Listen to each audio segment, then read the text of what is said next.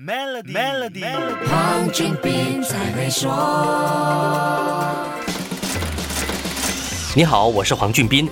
尽管国内已经陆续进入国家复苏计划 PPN 的第四阶段，但本地股市进入十一月份还是没有看到歌舞升平的景象。无可否认，繁荣税和印花税对股市的投资情绪造成了相当大的影响。汇利资本首席策略师潘立克指出，这种情绪在一定程度上还是股市的一个阴影。不过，他也说，还有两大课题主导了股市的整体走势。第一就是疫情的变化，我国是否能够继续的抑制疫情，或只是说像其他国家，尤其是欧美国家呢？他们的注目点现在已经不在感染力，而是在于。感染的人有多少百分比需要入院，或者是进入 ICU，或者是死亡率？如果我国在这方面能够维持相当低的数字的话呢，就算是感染率稍微偏高，也不会对股市带来太多负面的影响。除了近在身边的疫情因素，国际经济局势和货币政策的变化，特别是世界主要经济体的量化宽松政策调整，也会对本地股市产生作用。另外一个挑